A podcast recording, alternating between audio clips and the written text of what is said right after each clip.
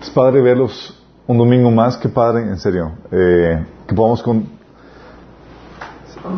que podamos seguir juntos estudiando el tema de este que estemos viendo de paternidad.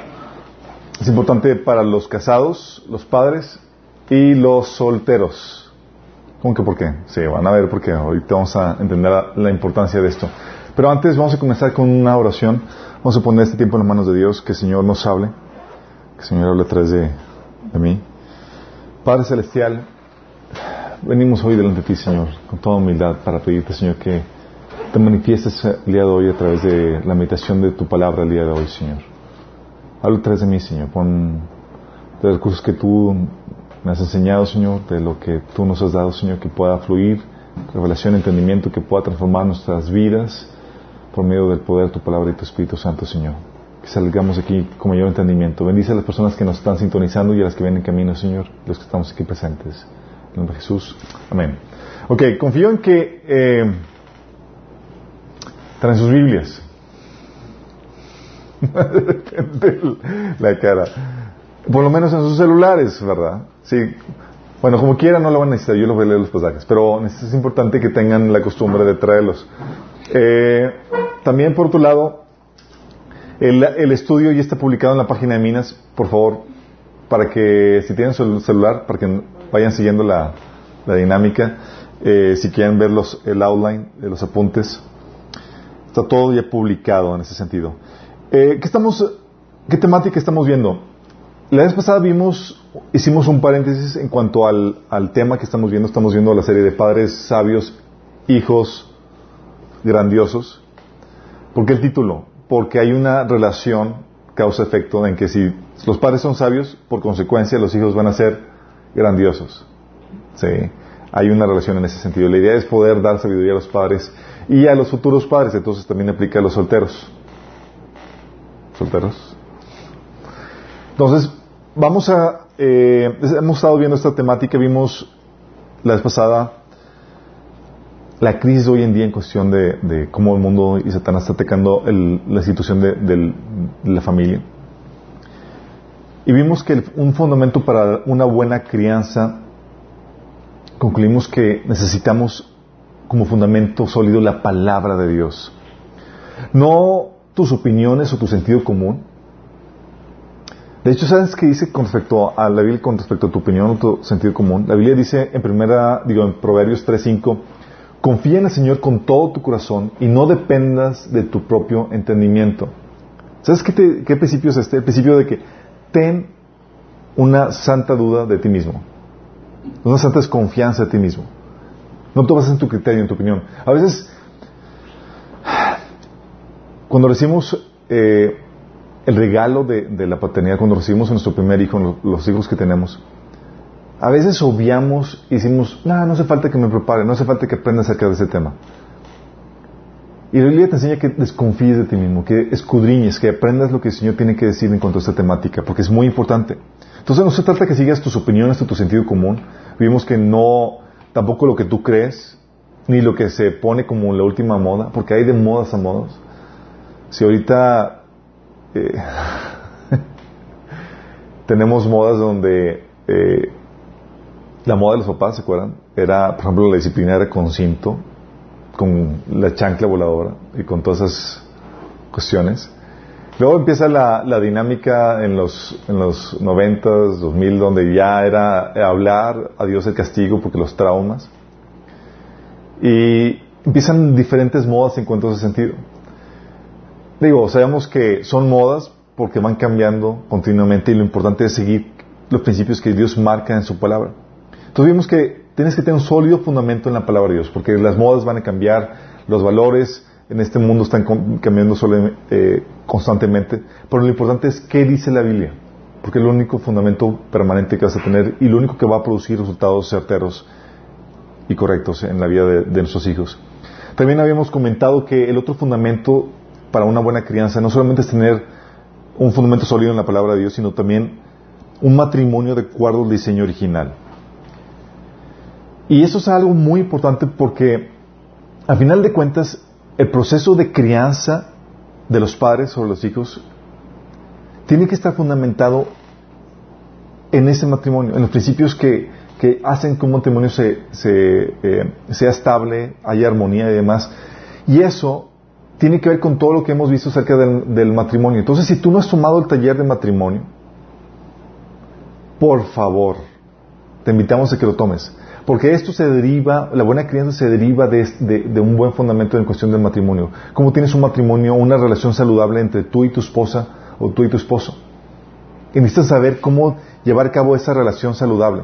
Si no, va, por más que quieras realizar un proceso de crianza, como no tienes un buen fundamento en tu matrimonio, va a haber consecuencias negativas en tus hijos. Entonces necesitas tener un buen fundamento entre, eh, en tu relación con tu, con tu cónyuge. O sea, no solo debe, debe ser un hombre y una mujer, sino debes de conocer los fundamentos de tu, de tu rol, de tu función como hombre, eh, debes de conocer tus responsabilidades, la mujer eh, debe conocer las suyas también, y la mujer debe, debe, aprender a seguir el liderazgo del hombre y el hombre el liderazgo de Jesús.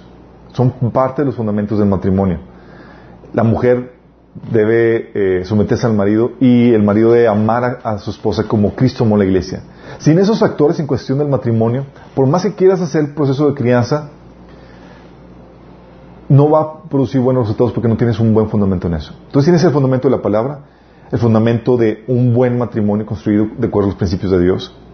Y no solamente eso, vimos la vez pasada también acerca de la autoridad. Que Dios te dio la autoridad para ejercer ese trabajo de paternidad y debe ser ejercida de acuerdo a los principios y diseños de Dios.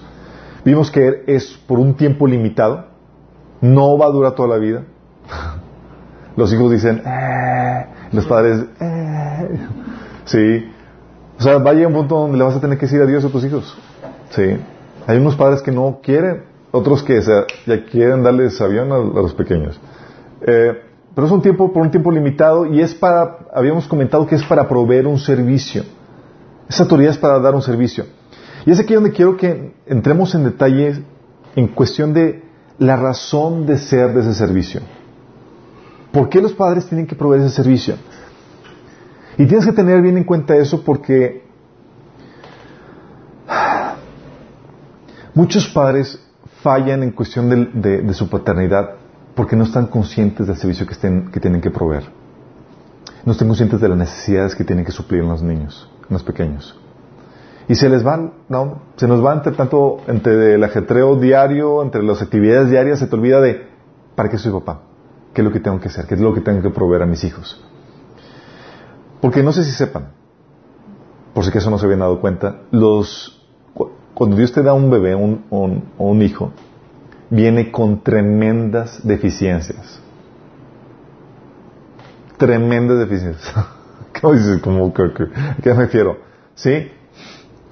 Nacen dependientes.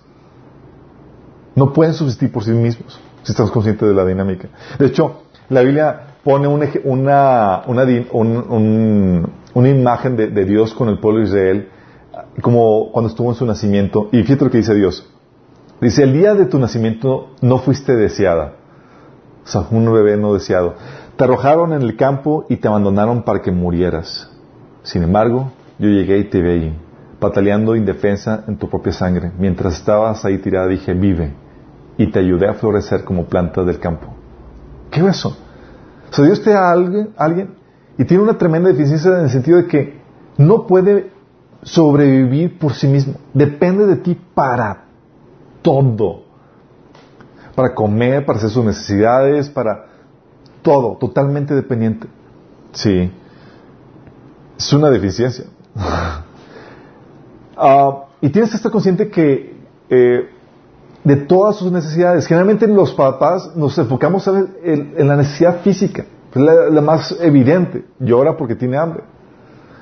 Pero a veces se nos olvidan las otras necesidades como las necesidades emocionales, intelectuales y espirituales, de las cuales también el pequeño nace completamente dependiente de eso. Sin, sin esa aportación tuya, como decía el pasaje que les leí, donde dice Dios que te ayude a florecer.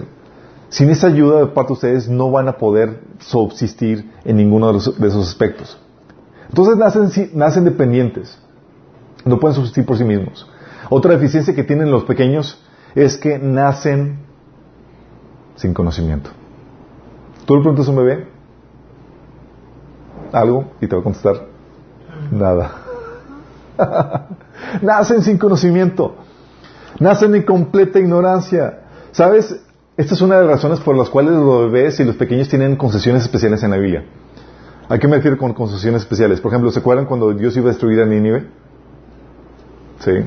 Y que al final no la destruyó. Dios le dice a Jonás, ¿cómo no habría de tener misericordia? Fíjate lo que dice. Y no tendré yo piedad de Nínive, aquella gran ciudad donde hay más de 120 mil personas que no saben distinguir entre su mano derecha y su mano izquierda. ¿De quién está hablando? ¿Departamento de retrasaditos mentales? No, está hablando de bebés, de pequeños que no saben ni siquiera distinguir entre su mano derecha y su mano izquierda, cosas tan básicas. Porque nacemos en completa ignorancia. Sí. No saben cómo se hacen las cosas, cómo funcionan las cosas. ¿Sí les ha tocado ver a pequeños que agarran cosas, están jugando con cosas peligrosas y ni siquiera saben? Por eso se meten y por eso hacen cada... Por eso les damos, hacemos... Eh, actuamos diferentes cuando hay niños y bebés alrededor. No puedes dejar cosas peligrosas al alcance de ellos porque como no saben cómo funcionan cosas, pueden dañarse. Sí. De hecho, Proverbios 1 o 4 habla acerca de de, esa ingenuidad que tienen los pequeños. Dice, estos proverbios darán inteligencia al ingenuo, conocimiento y discernimiento al joven. ¿Por qué? Porque necesitan salir de esa ingenuidad, necesitan salir de esa ignorancia. También no solamente nacen sin conocimiento, ¿sí? nacen en completa ignorancia, sino que también nacen sin madurez, sin sabiduría. ¿A qué me refiero con sabiduría? ¿Sabes? ¿Sabes cómo se distingue el conocimiento de la madurez, de la sabiduría? ¿Alguna idea? Porque no son lo mismo. Hay, ha habido frases en Internet que dicen que en un mundo, ahorita con el Internet, con toda la información que tenemos, tenemos mucho conocimiento, mucha información, pero poca sabiduría. ¿Sabes cómo, cómo, cómo se puede, te puede ayudar a distinguir la diferencia entre conocimiento y sabiduría? Es como si tú compraran un montón de legos. Sí, tienes muchas piezas. Pero la sabiduría es cómo saberlas utilizar para construir un edificio, algo, un carrito, algo padre. Lo mismo pasa con el conocimiento. El conocimiento puede tener mucha información, pero la sabiduría es cómo aplicarla para edificación, para bendición, para, que te vaya bien en esta vida. Sí. Entonces, fíjate lo que dice con respecto a la sabiduría. Habla Proverbios 4 del 4 al 9. Habla, es un padre instruyendo a su hijo. Instruyéndole a su hijo porque, como te comento, nacen en completa ignorancia y sin madurez, sin sabiduría. Dice el padre, dice, mi padre me instruyó de esta manera. Aférrate de corazón a mis palabras, obedece mis mandamientos y vivirás. Luego fíjate el énfasis, adquiere sabiduría, adquiere inteligencia, no olvides mis palabras ni te apartes de ellas, no abandones nunca la sabiduría, ella te protegerá ámala y te cuidará. La sabiduría es lo primero. Adquiere sabiduría. Por sobre todas las cosas, adquiere discernimiento. Estima la sabiduría y ella te exaltará. Abrázala y ella te honrará. Te pondrá en la cabeza una hermosa diadema. Te obsequiará una bella corona. Qué, qué grueso, ¿no? ¿Sabes? Esta deficiencia de los niños a veces la obviamos por completo. ¿Y sabes qué hacemos con nuestros hijos? Les damos solamente conocimiento. Porque tienes aún una imagen de un padre en Proverbios que toma a su hijo y le dice, adquiere sabiduría, te voy a transmitir sabiduría, escucha mis palabras. Porque no basta que tengas conocimiento, no basta que sepas cómo funcionan y cómo se hacen las cosas. Tienes que saber cómo utilizarlas en el tiempo correcto, de la forma apropiada, para que tomes las decisiones correctas en tu vida. ¿Cómo estás tú en ese sentido como padre? Tú has tomado a tus hijos, hijo, te voy a no dar conocimiento, te voy a dar sabiduría te voy a enseñar cosas que provee la experiencia que tú no tienes ahora actualmente.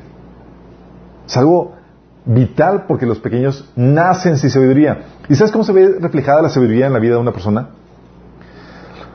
La sabiduría se ve reflejada por el conocimiento que les transmites de Dios, por el entendimiento de cómo funciona la vida, por el, el saber la relación causa-efecto de cada cosa. ¿Sabes por qué los pequeños muchas veces no son sabios porque no distinguen los efectos que van a tener sus decisiones a largo plazo. ¿Saben cómo se hacen las cosas? Sí, pero no ven a largo plazo las consecuencias que van a tener. Eso es falta de sabiduría. Tienen conocimiento, pero no sabiduría. También la otra forma en que se ven la, sabiduría es por los frutos del Espíritu. Los frutos del Espíritu es la sabiduría encarnada en una persona donde diriges tu personalidad, tu carácter de forma apropiada en cada circunstancia, en cada situación que vives. La sabiduría es básica. Y los pequeños nacen sin sabiduría, sin madurez. También, ¿sabes cómo nacen los pequeños? Con otra deficiencia. Hemos visto que nacen dependientes, sin conocimiento, sin sabiduría. Y también nacen sin dominio propio. O sea, quiero que entiendas esto. Nacen en completa ignorancia. Sí, sin conocimiento. Y si conocen algo, no saben qué es lo que más les conviene. Les falta sabiduría. Y si supieran qué es lo que más les conviene, no tienen el dominio propio para escogerlo, para hacerlo. Si les ha tocado, nacen sin dominio propio. Quiero que entiendas la dinámica. Si les ha pasado, todos creo que nos ha pasado, lo hemos visto tanto en nuestras vidas como en la vida de los pequeños que conocemos. Llegas cuando pequeño y dices, esto te va a ayudar, esto te va a decir. Pero no es agradable. Por ejemplo, a nuestra hija le digo, oye, hija, tienes que tomar leche. No quiero leche. Sí. Te va a ayudar, es para, te va, necesitas el calcio, ¿qué tal? No me gusta la leche. Sabe que le conviene, le doy razones, pero no tiene el dominio propio para hacerlo. O típico niño de, no me gustan las verduras, ¿les ha pasado? O te da tu mamá un platillo así raro, así lleno de cosas así novedosas, como lo decía mi mamá. dices, ¿qué es esto? y luego dices, quiero una hamburguesa. No, hombre, era el sape de la madre. Cómete lo que te estoy dando. Tiene muchas, y, mi mamá es química, imagínate. Entonces nos daba todos los ingredientes químicos que requería para nuestro, nuestro crecimiento y desarrollo. Entonces yo sabía que lo requería. ¿Vale? Exactamente, sin importar el sabor. Pero pareciera que para que te nutriera bien, tenía que saber feo, ¿no? Entonces, oye, ¿qué resulta? ¿Qué pasa? No lo quieres hacer. Y es ahí donde sucede lo que llamamos la disciplina. Te obligan a hacerlo. Te obligan a querer hacerlo. Y es donde dice Proverbios 29, 14, dice, la vara de la disciplina imparte sabiduría, pero el hijo malcriado avergüenza a su madre. ¿Sabes qué está diciendo? Te está diciendo que hay veces donde tienes el conocimiento, ya sabes en teoría lo que te conviene, pero hay veces donde solamente la vara de la disciplina hace que se haga, te, caiga el 20, te, se haga carne en ti ese conocimiento. Te obliga a hacerlo, te obliga a querer. Entonces cuando mi, cuando mi hija, por ejemplo, dice, no, no quiero tomar leche, yo, no, ok, me levanto, voy por la varita, sí, sí, sí, sí, y se lo toma. ¿Qué pasó ahí? Adquirió sabiduría, estaba aprendiendo. ¿Qué estaba haciendo? Estaba aprendiendo a, a escoger lo mejor para ella aunque no le guste. Eso es sabiduría. Hacer cosas incluso desagradables o cosas que no están padres, pero que sabes que son para tu bien. ¿Sí? Comer lo que no te gusta pero que no te nutre. Oye, a veces nuestra pequeña dice, no, quiero, quiero que me pongas una película, son las nueve de la noche y tienes que dormirte. No, pero quiero ver, hijita. Porque no es padre dormirse cuando no tienes sueño y tienes toda la adrenalina, todo lo que da, pero tienes que disciplinarte, si no, mañana no te vas a levantar temprano. O el no ver tanta tele. Sí. Oye, le pagamos la tele y hacían escándalo y lloraban y toda la cosa. Pero no tienen el dominio propio para hacer lo correcto. Aunque sepa el hacer la tarea, etcétera. No tienen la voluntad para hacer que aquellas cosas desagradables o no padres, pero que son para su bien. Es ahí como tú como padre tienes que intervenirlo, tienes que ser, obligarlo a hacerlo. Por su bien. ¿Por qué? Porque no tienen el dominio propio. Sí, no tienen conocimiento. Y si tuvieran conocimiento, no tienen la madurez, no tienen la capacidad de ver cómo aplicarlo para su vida bien. Y si tienen la, la teoría de cómo hacerlo, no tienen el dominio propio para, para escogerlo. Es ahí donde el papá te ayuda y te da unos... Te ayuda a transferir, ¿cómo se llama? Por contacto eh, físico, esa, esa sabiduría, ¿no? Han visto como, ¿cómo se llama? Por osmosis. te transfieren esa sabiduría. y funciona. Sí, a veces los pequeños están, les eh, no se pasaba con Samantha pequeña, dice, hijita, pórtate bien, estaba así toda histérica en una reunión pública y como bien dice la Biblia, dice, el hijo malcriado vergüenza a su madre. Entonces nos estaba poniendo ya en ridículo. Digamos, vamos a llevarte al baño. Unas cuantas nalgaditas y santo remedio. De ser una persona malcriada, una persona sabia, entendida y portándose súper bien. ¿Qué pasó? Hay veces que solamente la sabiduría se puede eh, transmitir de esa forma. No tienen dominio propio para, ejercerlo. Y luego no solamente tienen eso, completamente dependientes, sin conocimiento, sin sabiduría, sin dominio propio, también nacen con una naturaleza pecaminosa. Con una inclinación natural a hacer lo malo. Sí, parece increíble, pero detrás de esa carita inofensiva, angelical, eh, encuentras algo más siniestro. Algo que te puede sorprender. Así como cuando, primera vez que decimos a Samantha, toda hermosa, así delicadita, bonita, de repente me tocaba cambiar el pañal y dices, ¿cómo puedes tú ser algo tan hermoso, algo, hacer algo tan horrible? Lo mismo pasa en ese sentido. Te encuentras a pequeños tan adorables, pero haciendo cosas tan siniestras. Porque tenemos una naturaleza pecaminosa. Y me ha tocado personas que, cristianas incluso, que dicen, ay, pero ¿cómo crees, Alberto? Es, ella es, es entendida, es sabia, ella, ella entiende con puras palabras, no tienes que hacerle, eh, darle disciplina, no tienes que corregirla, ella es buena. Mm, te la presto un rato. Siento lo que dice la palabra. Ahorita lo voy a dar de casos prácticos que hemos visto. Salmo 51.5 dice, pues soy pecador de nacimiento. Así es. Desde el momento en que me consiguió mi madre. Desde el momento en que qué? me consiguió mi madre. Job 15.14 dice, ¿acaso puede algún mortal ser puro? ¿Puede alguien nacido de mujer ser justo? Y la respuesta es no.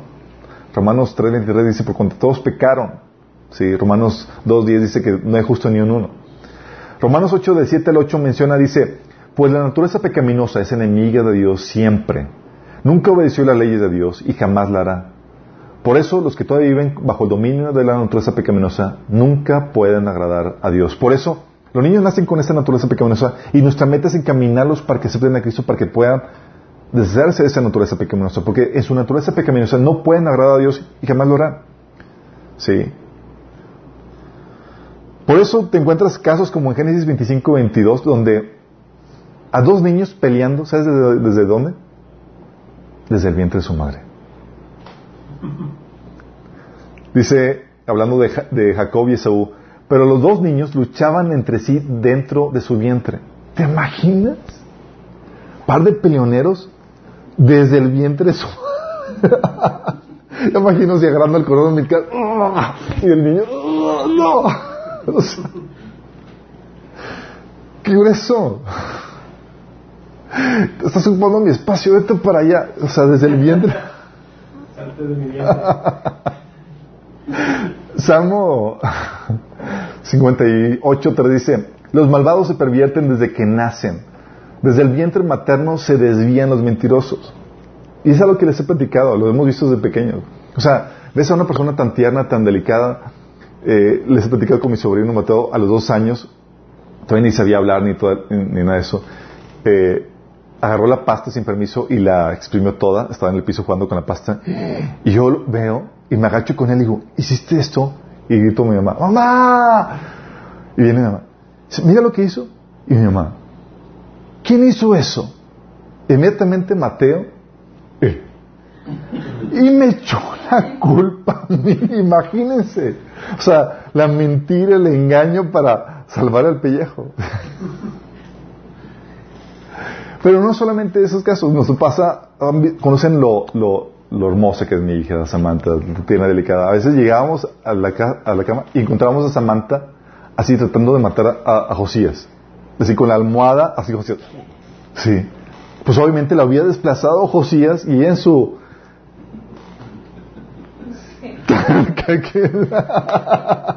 su naturaleza pecaminosa, pues quería deshacerse de su hermanito. Y digamos, ¿qué estás haciendo? Sí, Josías estaba... Imagínense. Obviamente tuvimos, ahorita se aman, se, se besan, se abrazan, pero tuvimos que inculcarle la sabiduría. Sí. No surgió de forma natural. Así somos los seres humanos. Y el no estar consciente de estas deficiencias que tenemos te va a llevar a aplicar una mala paternidad. ¿A qué me refiero con eso? Me refiero que hay muchas ideologías que te dicen que tienes que dejar a los niños ser como ellos quieran. No los corrijas. Ellos son buenos por naturaleza. es la sociedad que los corrompe, son los malos padres los que los llevan a, ser malos a final de cuentas, cuando la Biblia te enseña todo lo contrario. Y le dicen, por ejemplo, hay corrientes de homeschooling que, que le dicen, tienes que dejarlos ser como tú quieras. Que se despierten a hora que quieran, que eh, eh, vean internet a la hora que lo, que gusten, que quieran trabajar, que quieren trabajar, que quieran tarea lo que lo que quieran hacer, que quieran comer lo que quieran ideologías peligrosas. ¿Sí? O ideologías como que si lo amas, déjalo ser. ¿Sí? Que haga lo que quiera en ese sentido. Eso es amar. Peligroso. Cuando tienes que vienen ignorantes, inmaduros, sin dominio propio, con otros que no se entiendes, no los dejas solos. Y no los dejas a que hagan lo que quieran. ¿Les dejarías a una persona de esas, en esa condición a que hiciera lo que quisiera? Va a arruinar su vida. Y luego parte con otra, ¿sabes qué otra deficiencia con la que nacen? ¿O más? sí, más. Nacen con otra deficiencia y la otra deficiencia es que nacen con un enemigo. Nacen con una persona que quiere ya destruirlos. Me refiero a Satanás. Dice, estén alerta, cuídense de su gran enemigo, el diablo, pues anda al acecho como un león rugiente buscando a quien devorar. ¿Qué eso? O sea, no solamente tienes que salvarlo de sus malas decisiones, de su inmadurez, de su eh, falta de dominio propio, también tienes que salvarlo tú como padre de un enemigo que quiere destruirlo, de Satanás. Dice Juan 10:10 10, que el ladrón no viene sino a hurtar, matar y destruir. Y estas deficiencias no son cualquier cosa, chicos. Causan la destrucción de tus hijos. La causan, realmente. Fíjate lo que dice Proverbios 1.32. Dice, su descarrío e inexperiencia los destruirán. Su complacencia y necedad los aniquilarán. Tan fuerte, sí. Tú puedes dar, suplir la necesidad económica, su necesidad física, pero si no supliste las otras deficiencias que tienen los pequeños, tú lo estás llevando vivito a, que, a su muerte segura. ¿A qué me refiero? Por ejemplo, en este proverbio, en este pasaje de proverbios, habla los cuatro, las cuatro deficiencias que les hemos estado hablando. Cuatro de las cuatro de las deficiencias que les hemos estado hablando. Dice, su descarrío en experiencia los destruirán, su complacencia y necedad los aniquilarán. El descarrío habla de, la naturaleza pecaminosa. La inexperiencia habla de la falta de sabiduría. La complacencia habla de la falta de dominio propio. Y la necedad habla de la falta de conocimiento. Todo eso te arruina. Por eso tú como padre tienes que estar consciente de las necesidades y no permitir que tu hijo o tu hija permanezca en esa condición. Tu ministerio, tu trabajo, tu autoridad es eliminar o combatir esas deficiencias con las que nacen tus pequeños. Si no, no estás haciendo bien tu trabajo. Porque aún en medio de esta situación, de estas deficiencias que son, o sea, ni siquiera hubiera necesitado decirles o leerles algún pasaje de la Biblia para, mostrarles estas deficiencias. Sentido común te dice cómo nacen. Y aún así dejamos a los niños o las niñas sin instrucción, como si tuvieran todo el conocimiento. Dejamos a nuestros hijos hacer lo que quieran, como si tuvieran toda la sabiduría para escoger lo que les conviene. Dejamos a nuestros hijos sin disciplinarlos como si ellos, en ellos mismos tuvieran la capacidad de forjar su propia voluntad. ¿Really? Luego más cuando el mundo y el Satanás los está, quiere eliminar y tenemos que el mundo los está atacando, Satanás por medio del mundo con todas estas filosofías donde te dice que le está queriendo enseñar a los niños en la escuela cosas que los desvían en cuestión de, de la verdad y en cuestión del entendimiento. O sea, ahorita la filosofía del mundo dice que el niño puede escoger ya cosas tan cruciales, tan delicadas, como si también pudiera escogerlo, como su sexo. Ay, quiero ser niña, dice el niño. Y el mundo te dice que debes de celebrarlo y debes de respetarlo. Espérame. ¿Mande? La sociedad, exactamente, la sociedad del mundo. Pero, ¿cómo puedes dejar hacer, dejar que el niño tome esas decisiones? ¿Sabes qué? El niño sabe las deficiencias, eh, Satanás sabe las deficiencias que tienen los pequeños. Y también sabe lo ignorante a veces que somos los papás. Entonces tienes a un niño con esas deficiencias y Satanás aprovecha esas deficiencias. Porque en su ignorancia, en su falta de sabiduría, en su falta de dominio propio, desviarlos y descargarlos completamente para entregarlos completamente al mundo. Y empieza también con la escuela, con, con sus amiguitos, con, con todas esas cuestiones. Y tú como padre tienes que contrarrestar todo eso. Además, imagínate la tremenda responsabilidad que tenemos. Sí. Y ese aquí donde entra lo divertido de este asunto. Me refiero a lo divertido porque para ser papá y combatir esas deficiencias con las que nacen los pequeños, necesitas recursos. Porque muchos papás que se encuentran con la paternidad, con su paternidad, en ceros, en el sentido de que no tienen nada por ofrecer a los hijos. ¿Y sabes cuándo se forja y cuándo se desarrollan todos esos recursos? En su soltería. Tú desde ahorita en tu, como en tu soltería estás determinando qué tipo de padre o madre vas a ser. ¿A qué me refiero con eso? Quiero que entiendas bien esta dinámica. Ser padre se trata de dar. Y para dar tienes que tener. Es dar y es desgastarte por personitas que necesitan de ti. Olvídate de vivir para ti. Se trata de desgastarte para ellos. Así que tienes que tener algo para dar. Dice 2 Corintios 12:15, hablando de, de, Pablo en su relación de padre con, con, sus discípulos. Dice, así que de buena gana gastaré todo lo que tengo y hasta yo mismo me desgastaré. Esta es la actitud de un padre para con sus hijos, la buena actitud, de que me voy a desgastar, voy a dar todo lo que tengo, pero no para lo que tú quieras. Mi función como padre es suplir estas deficiencias con las cuales tú naciste, combatirlas. No hacer tu voluntad como que tú quieres como hijo. Se trata que yo dirijo el, servicio como padre y te doy lo que yo sé lo que necesitas. Y yo sé lo que necesitas como padre. En teoría como padre sabemos. ¿Verdad? Entonces vas a adquirir ciertas, ciertos recursos. Cuando hablamos de que nacen todos dependientes, los pequeños, habla de que requieres recursos económicos para atender sus necesidades físicas. ¿Qué, qué sabio es Dios en ese sentido?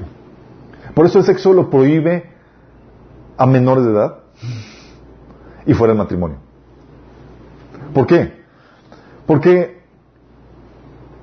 fuera de la edad correcta, cuando tú no estás económicamente maduro, cuando no tienes ahorita la capacidad y los medios para trabajar, para, para, sostener a tus pequeños, no estás listo para la paternidad. Sin embargo, muchas veces te lanzas así.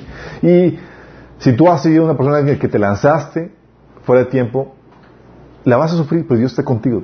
Sí, pero va a ser más difícil la, situación en la cual te estás metiendo. También por eso el Señor nos enseña que el sexo es dentro del matrimonio porque la crianza es una chamba de, de dos. Se requiere a dos personas. Es algo sumamente delicado. ¿Sí? ¿Por qué? Porque se requiere la aportación económica de una persona y la gestión económica de la madre. Se requiere la aportación económica del padre y la gestión económica de la madre para poder hacer eso. Todos hemos visto situaciones de padres o, madres solteros en donde el papá tiene que trabajar y es soltero y pues, como les he comentado hace dos, eh, en la primera sesión o dos, en la segunda sesión donde el papá, pues, tengo que cambiar para mantener, no tengo quien gestione los recursos, no tengo quien cuide a ustedes y dejar a los niños encerrados. ¿Se acuerdan del episodio? Y gracias a Dios que llegaba y los encontraba todavía vivos. Pero, ¿a quién lo dejas? Es una chamba de dos. O la ama que tiene que ir a trabajar y también, porque es madre soltera, ¿cómo lo dejas? ¿Cómo lo cuidas? Por eso la importancia de Dios dice, oye, ¿requieres, ¿requieres recursos económicos? Sí, por eso se requiere un trabajo en equipo entre esposo y esposa. Es un trabajo de dos. Por eso la sabiduría de Dios en, las normativas que pone para el matrimonio y para regular la, actividad sexual. También vas a requerir recursos afectivos. Tus hijos nacen no solamente con necesidades físicas, sino también con necesidades emocionales. Y espero que estés consciente de eso, porque muchas veces son obviadas, son ignoradas por parte de los padres. Muchos padres dicen como que les supla económicamente, con que tengan que comer suficiente. No es suficiente. Hay necesidades emocionales que debes tú suplir como padre. Pero ¿sabes qué problemática sucede con esto? Te encuentras que muchos padres llegan a la, paternidad con un vacío emocional y no tienen nada para dar. Recuerdo una plática que tuve con una persona en el, en el Starbucks para ayer. Eh, él estaba frustrado por su vida, porque se sentía inconforme, insatisfecho, eh, nada lo satisfacía. Y dice, ¿sabes qué? Es que ya necesito casarme y tener hijos. Yo creo que eso me va a dar la felicidad. Estoy como que... Así el Señor me refrenó a darle unas cachetadas. Reacciona, ¿qué pasa? Pero muchas creemos eso. Hay, hay mujeres que piensan que que, necesitan sus hijos para la felicidad. Entonces yo le dije, este era un hombre, me dice, le digo, ¿qué te pasa? O sea, si ahorita estás buscando algo que te llene emocionalmente, te casas y tienes hijos, es lo peor, va a ser harikiri, ¿cómo se llama? Harikiri, ¿sí? ¿Por qué? Porque tus hijos no van a estar ahí para darte, tu esposa no va a estar ahí para darte, vas a estar tú ahí para darte y desgastarte por ellos. Te van a pedir atención, te van a pedir que les des, que les amor, y tú no tienes nada emocionalmente, estás vacío emocionalmente. ¿Sí me, explico? ¿Sabes por qué muchos papás resienten la paternidad? Hay padres que les frustran sus hijos. Ay, ¿cómo puedes decir esto? Sí, es en serio. Porque los hijos te impiden vivir la vida que tú quieres. Ya no vives para ti, para lo que tú quieres. Ya no puedes ir de vacaciones a gusto. ya no puedes disfrutar un montón de cosas. Ya estás para ellos. ¿Sí? Y en ese sentido, si tú no has llenado tu vacío emocional en Dios, tus hijos se vuelven una carga. Algo difícil de llevar. Porque tú estás buscando, como tu vasito emocional, estás buscando suplirlo, llenarlo, estás, estás con una actitud egoísta, tratando de satisfacerte a ti mismo, y tus hijos detrás de ti pidiéndote que les llenes emocionalmente. Es que mamá no está conmigo, es que... Y tenemos a, papás que, o, situaciones o mamás de que buscan y anhelan tener a sus hijos. Lo tienen, así, personas incluso que batallan años en tener hijos. Y tan pronto lo tienen, lo primero, a la guardería, para vivir sus vidas. Así como que ya tengo el checklist. Espérame, si no es para que te dé estatus, no es para que te dé posición, no es para cumplir tu checklist. Ahora ya tienes el compromiso de vivir para esas pequeñas personas. Si estoy dándome a entender? Cuando tienes ese vacío emocional, te resientes con los niños, te frustra porque no te dejan vivir como tú quieres, no te dejan realizar tus planes. Son un obstáculo para llenar tu vacío emocional, de acuerdo a lo que tú crees. Se vuelve una carga. Y se manifiestan las obras de la carne que es la antítesis de los frutos del Espíritu. te desesperas, te enojas con ellos, los abandonas, hay descuido, hay maltrato. O también puedes utilizar a tus hijos, abusar de ellos y ¿sabes qué? Convertirlos, utilizarlos para suplir tus necesidades emocionales. ¿Sí? Hay padres que utilizan a sus hijos para suplir sus propias necesidades y abusan de ellos emocionalmente en ese sentido. Como puede ser que la esposa, como su marido no, no la pela y no suple sus necesidades en Dios, en el hijo o en la hija. Y es con quien intiman, con quien satisfacen eso. Y el hijo quiere ya independizarse y, y, la mamá no lo deja en ese sentido. ¿Sí? Entonces, ¿qué pasa? Porque hay ese tipo de abuso.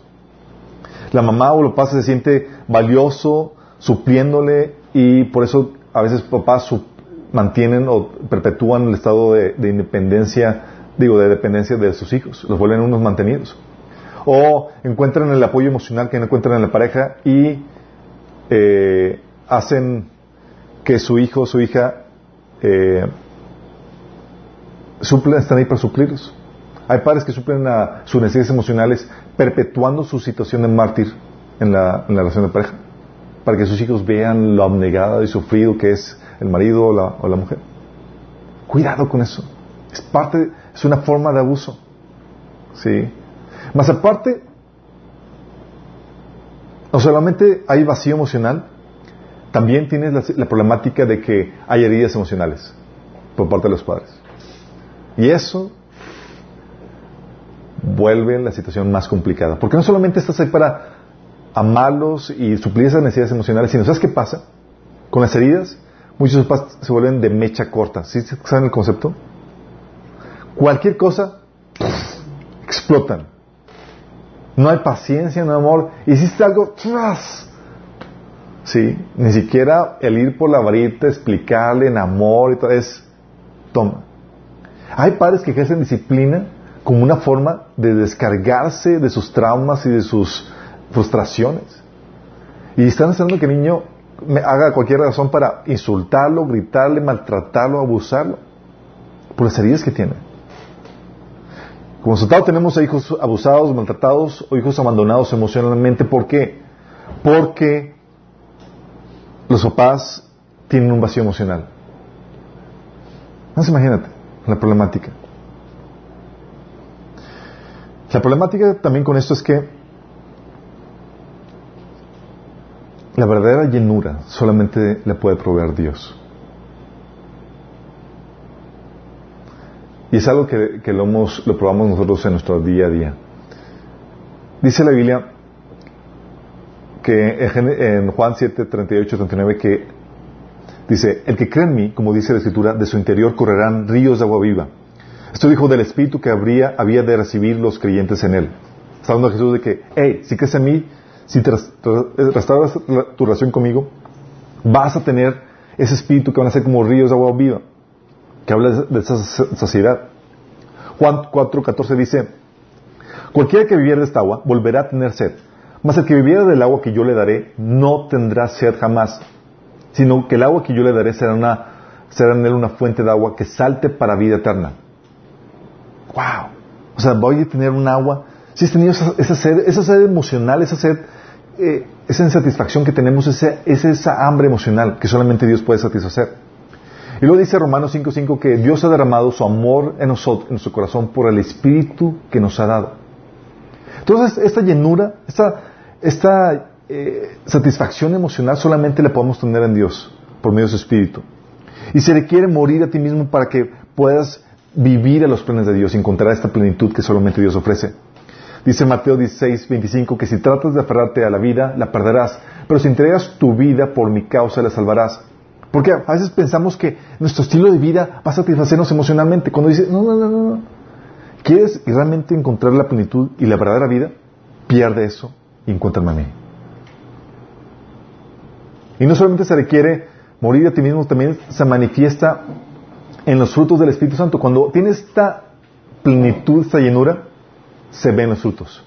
No puedes negarlo. No puedes decir, estoy pleno en Dios y mostrar las obras de la carne.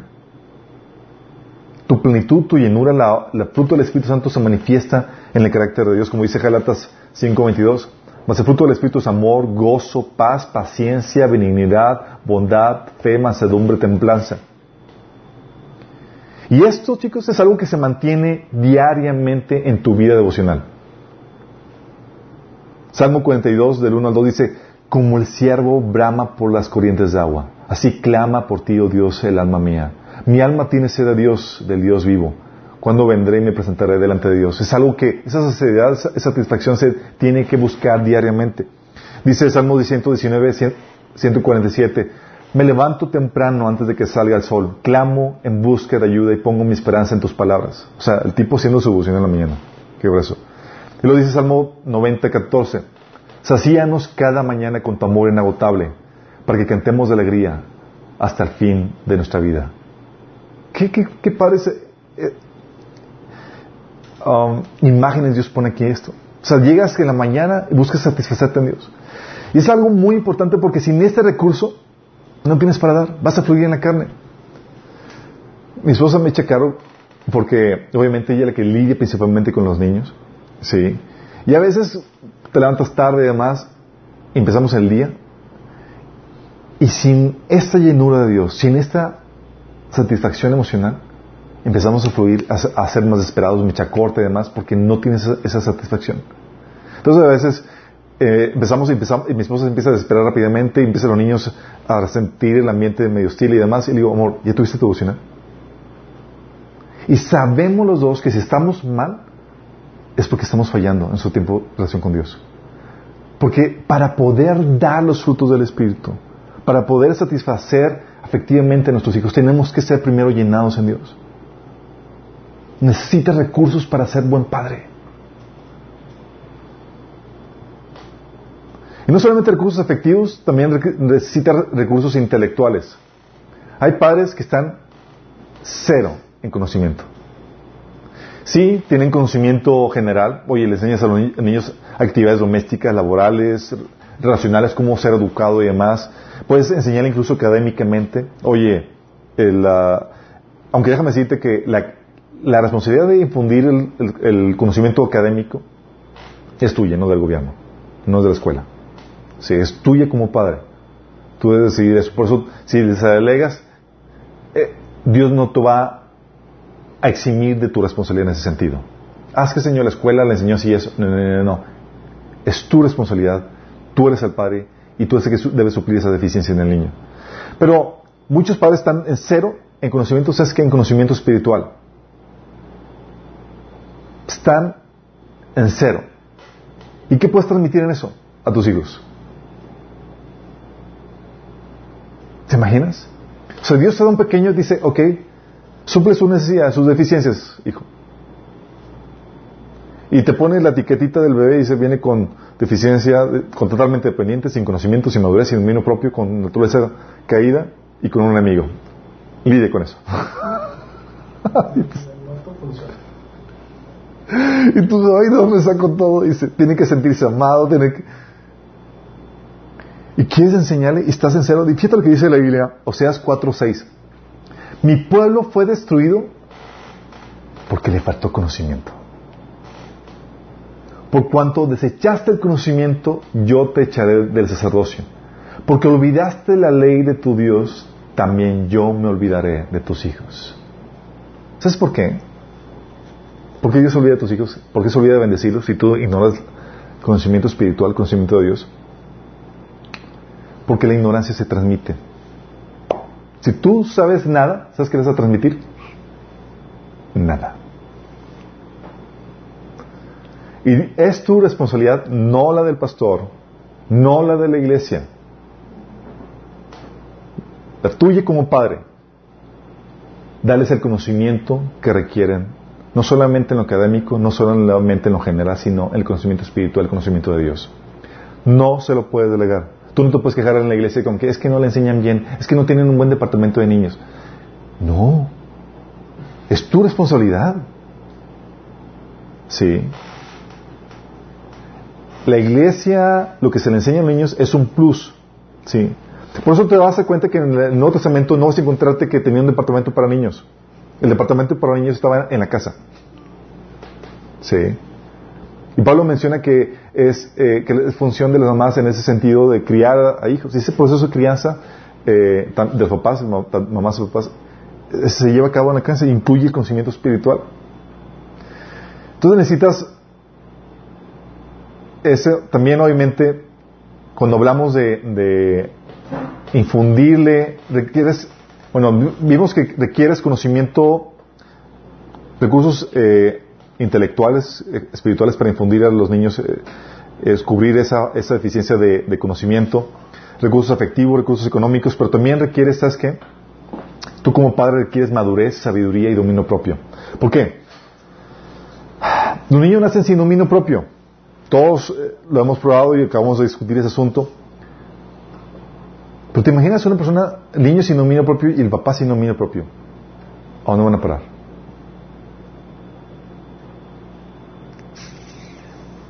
Y vimos el versículo que habla de que sin dominio propio lo llevas a la debacle al pequeño, a su destrucción.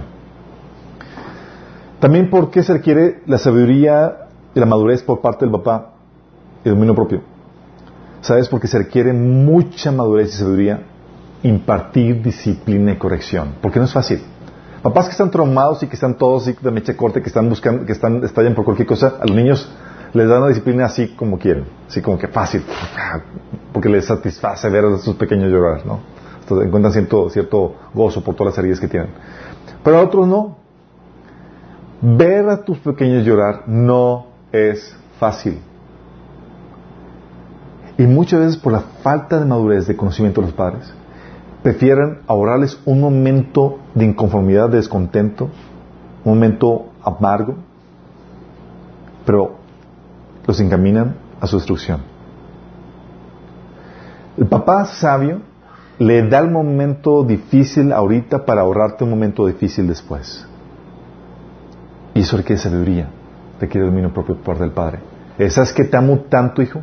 Que prefiero hacerte llorar ahorita que verte llorar después de grande. Por eso papás batallan en darle disciplina. Dice Proverbios 13, 24, quienes no emplean la vara de disciplina odian a sus hijos. Los que en verdad aman a sus hijos se preocupan lo suficiente para disciplinarlos. ¿Qué eso? Y muchas veces padres creemos que el no amarlos, el amarlos es evitarles los tragos difíciles, las situaciones complicadas. ¿Sí? Y el Señor dice, no, al contrario se los das de forma apropiada para evitarles después las, situaciones difíciles en, la vida. Eso es verdaderamente malo. Pero por nuestra falta de madurez como padres, por nuestra falta de sabiduría, de dominio propio, no lo hacemos. Pensando que los estamos amando. Cuando le dice, no, no los estás amando. De hecho, en realidad tu amor es odio para ellos. Por la madurez, imagínense. La crianza efectiva requiere, también por parte del aspecto del dominio propio, requiere el testimonio de los padres que funjan como modelos. Imagínate, tú estás criando a tus hijos y tienes que enseñarles cómo se deben de hacer bien las cosas. ¿Sí? Y te cuentas al papá fumando y dice, no hijo, esto tú no lo hagas, esto va a hacer mal. ¿Sí? Haciendo cosas y dices al niño que no las, que no las hagan, que porque les va a perjudicar. ¿Qué entiende el pequeño? ¿Qué te imaginas? A veces nuestras, nuestras acciones, nuestras actitudes gritan más que nuestras palabras y pesan más. Tú le estás enseñando en primer lugar a tu hijo que puede tener una doble moral, que puede, que puede enseñar una cosa haciendo otra cosa. Y esas enseñanzas poco tienen poco impacto en los pequeños. Poco impacto. Sí. Pablo, ¿sabes? no solamente predicaba el Evangelio, se ponía como modelo para que el impacto del Evangelio pudiera ser realmente efectivo en la vida de las personas que lo oían. Y tú como padre no puedes aspirar menos. 1 Corintios 11.1 dice, imiten a mí como yo imito a Cristo. Y los que tienen pequeños saben que los pequeños niños, si algo son, son imitadores. Te remedan en todo expresiones, palabras, demás. Sí. Nosotros nos hemos alarmado de, de- de cosas que ni siquiera... De esas veces que dices cosas o tienes expresiones que no están mal, pero no son apro- apropiadas. Pero no te das cuenta de ellos. Sí. Y nosotros nos hemos dado cuenta de ellos porque de repente Samantha los dice. Entonces, ¡ay! Y cuando dice un pequeño dices, ¡ah, en la torre! Y te cae el 20 que, chin, tengo que cambiarlo. Porque los pequeños imitan todo. Por eso no puedes dar un proceso de crianza eh, incompleto o no efectivo dando una, una prédica, dando una enseñanza que no vaya respaldado por tus acciones, por tu estilo de vida. No le puedes decir a tu hija, no hija, no digas maldiciones. Y tú en tu casa, vociferando, gritando, diciendo, pues eso, No puedes decir a tu hija, oye, hijo, no, estás, no sos flojo, no ves tanta tele. Y tú en tu cuarto, horas y horas. No puedes decirle a tu hijo, oye, hijo, lee la Biblia. Y a ti nunca te ha visto agarrarla. Si sabes, vamos entendiendo la dinámica. En conclusión, ¿qué tan buen padre, qué tan buen padre eres va a depender de los recursos que tengas para ejercer la paternidad? Porque se trata de dar. Todo de dar. Lamentablemente muchos entran a ejercer ese rol sin recurso alguno. A veces son lanzados y ni siquiera están trabajando, ni siquiera tienen los medios económicos, ni siquiera están casados. Otros están en cero en cuestión emocional, cero conocimiento de Dios, cero conocimiento incluso de la vida en general. Tengo... Vamos a hablar de eso la próxima ocasión, pero me ahorro el comentario. Pero vamos a continuar con las necesidades. Pero déjame aclararte que estos recursos, te lo repito, se acumulan y se consiguen durante la vida de soltero. Quererlo hacer ya de casado, así como que ya que tengo un niño, te hace meter en graves problemas. Tratarlo de conseguir quemar ropa. Sí se puede. Los niños van a sufrir, van a, van a, van a sufrir un poco en lo que lo, en que, en lo que agarras la onda y en lo que, en lo que obtienes esos recursos. Pero esos recursos, esos hábitos, esas cuestiones, tú empiezas a acumular de tu soltería. Porque déjame decirte, tu soltería no es para que disfrutes la vida, es para que te prepares para la edad adulta. Tú no puedes seguir la, la corriente del mundo, el desenfreno. Tú tienes que ser una persona sabia en ese sentido. Porque te vas a casar y tu esposa o tu esposo y tus hijos van a demandar de ti. Y vas a llegar, eh, ¿qué tengo? Pues que hiciste toda tu juventud. ¿Qué hiciste? Y muchos menosprecian el conocimiento y la instrucción de la palabra de Dios pensando que no lo va a necesitar. Y se encuentran y se casan y tienen sus hijos y les comparten cero a sus hijos en ese sentido. ¿Sabes? Hay un pasaje en Proverbios 1, del capítulo 1 del 2 al 3, menciona que el propósito de la palabra de Dios, escucha, el propósito de la palabra de Dios es este. Dice, es enseñar sabiduría y disciplina, ayudar a las personas a comprender la inteligencia de los sabios. Su propósito es enseñarles a vivir una vida disciplinada y exitosa y ayudarles a hacer lo que es correcto, justo e imparcial. Este es el propósito de la palabra. ¿Lo ignoras? ¿Qué vas a tener? ¿Esos frutos? No. Los llevas en su ignorancia, en su descarrío y demás a su destrucción en su vida. A que tomen malas decisiones. A que sufran en su vida adulta. Porque como les había comentado, la ignorancia y lo que tú tienes para dar, si no lo tienes, eso mismo vas a transmitir nada. Por eso, tanto padres, ¿cómo estás en, supliendo las deficiencias de tus hijos? ¿Estás dejando que ellos se suplan solos? No puedes dejar eso sin, atender. ¿Y tú cómo estás ahorita de soltero? ¿Y estás empezando a acumular recursos para lo que vas a enfrentarte en tu vida adulta? ¿Ya de casado? ¿O estás así como que pachangueándola? Así como que, ah, que no va a pasar nada. ¿Sabes? En ese sentido, tú debes ser como José.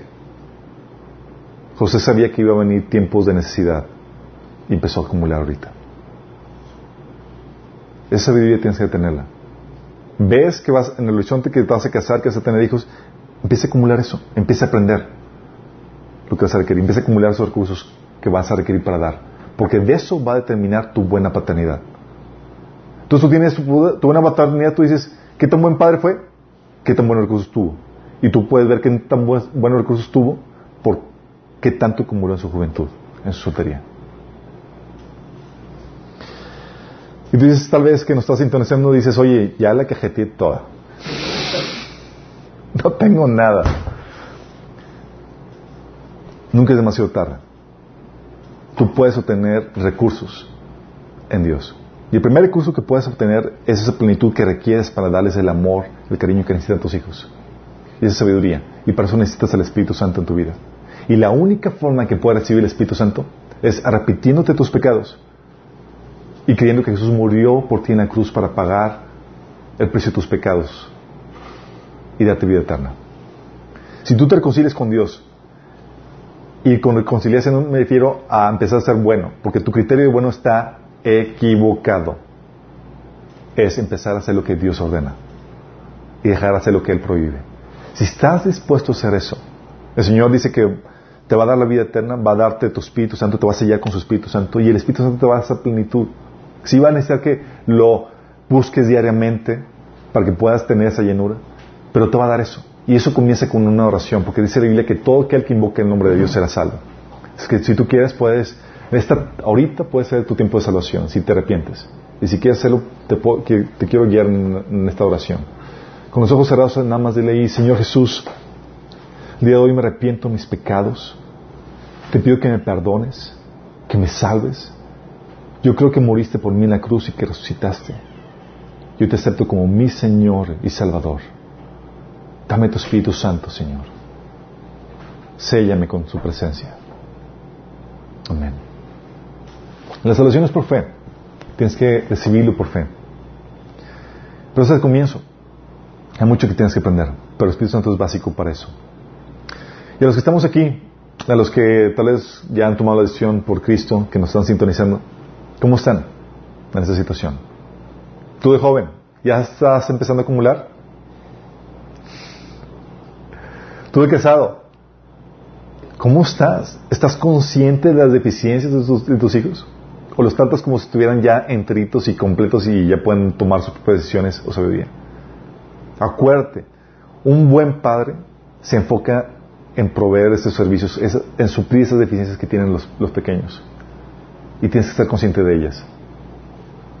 Y como soltero tienes que empezar a suplir, ya a acumular para lo que te vas a enfrentar en tu vida de casado.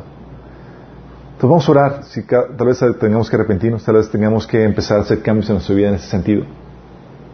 Por, no por tu bien tanto, sino por el bien de los pequeños que Dios te ha dado o te va a dar. Porque tus decisiones van a afectar a generaciones que vienen.